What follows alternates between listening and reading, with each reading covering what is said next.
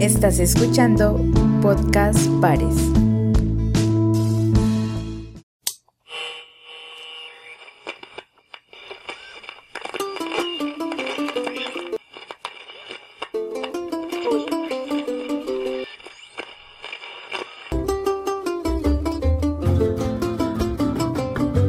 Parcela Sonora. Se dice en las subregiones del Pacífico nariñense, en el Bajo Cauca antioqueño, en el norte del Cauca y en el Catatumbo en materia de seguridad y derechos humanos? Subregión del Catatumbo.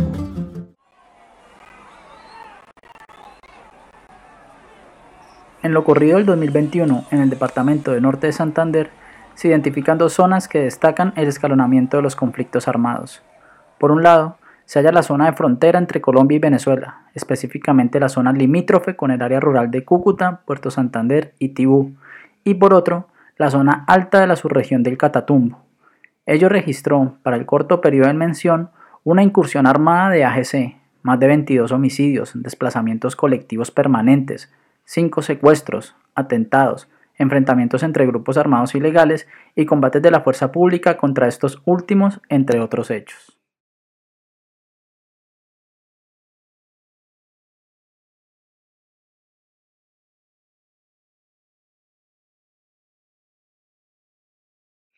La violación de los derechos humanos y las infracciones al derecho internacional humanitario que se presentan en la zona fronteriza y la subregión del Catatumbo durante el mes de enero y los primeros 10 días de febrero, se hallaron 22 homicidios realizados con arma de fuego, resaltando el asesinato selectivo del líder comunal y exedil en la zona rural de Cúcuta, William Antonio Rodríguez Martínez, y el homicidio en el municipio de Convención del firmante del acuerdo de paz, Giovanni Claro García. Una parte de los homicidios presentan como modus operandi letreros de amenazas y advertencias colocados sobre los cuerpos o con pintas en las fachadas de las viviendas.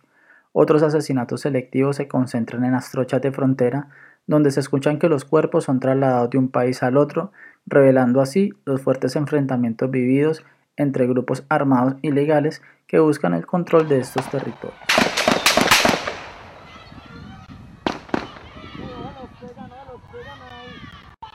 Durante el mismo periodo se registran cinco secuestros en el Catatumbo. Cuatro de ellos se presentan en la zona alta de dicha región, cometidos contra miembros del Ejército Nacional, específicamente soldados profesionales.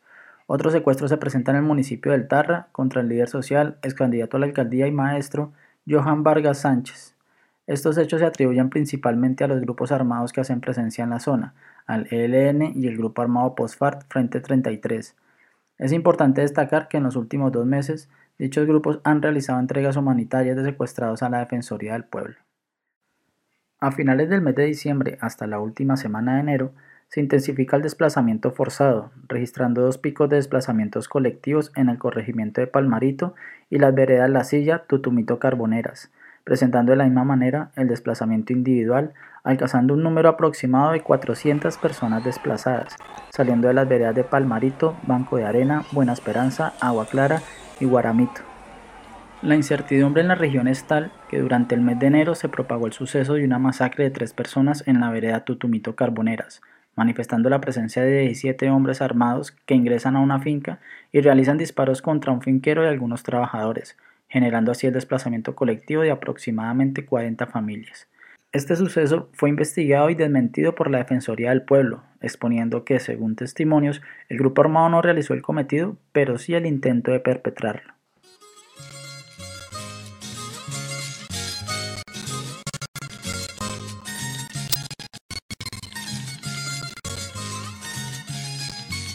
Enfrentamientos armados. En la zona fronteriza de Cucutatibú y Puerto Santander, desde el 14 de diciembre del 2020, las organizaciones sociales y la comunidad en general manifiestan denuncias sobre una incursión armada. Compuesta inicialmente por alrededor de 150 hombres que al 16 de diciembre se presentan como Autodefensa Gaitanistas de Colombia o Clan del Golfo e indican que su objetivo es establecer el control territorial de manera armada. El suceso de mayor impacto, partiendo de dicha incursión armada, sucede el 29 de diciembre del 2020 en la zona rural de Tibú, Vereda La Silla, originando un fuerte y prolongado enfrentamiento entre AGC y el ELN.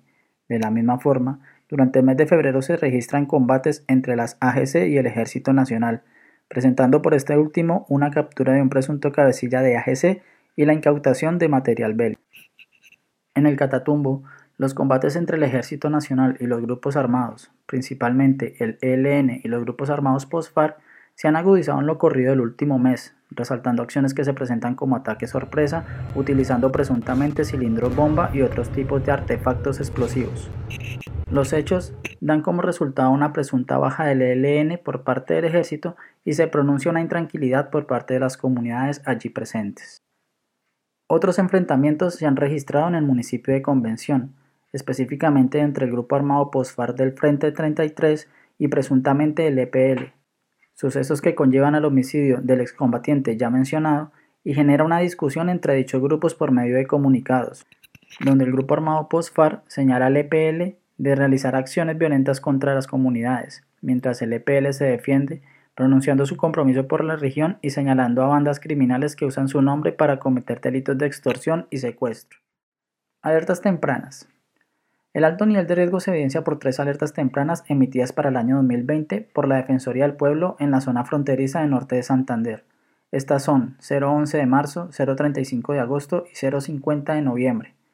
De la misma forma, para el 2019 se emitieron alertas tempranas dirigidas a la zona alta del Catatumbo por la agudización del conflicto sostenido entre el ELN y el EPL. Se escucha el pronunciamiento de la Defensoría del Pueblo con una nueva alerta temprana para esta zona que aborda el municipio del Carmen, Convención y Teorama. Estas alertas hacen referencia al permanente enfrentamiento que se presenta entre los grupos armados a causa del control territorial y las nefastas consecuencias que esto ha dejado, así como también presenta recomendaciones a las instituciones que hasta el momento no han sido acatadas.